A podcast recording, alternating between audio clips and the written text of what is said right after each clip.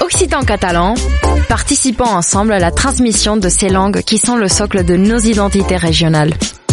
Les radios du collectif des radios libres d'Occitanie, en partenariat avec la région Occitanie-Pyrénées-Méditerranée, vous proposent sans définition de mots de nos langues régionales.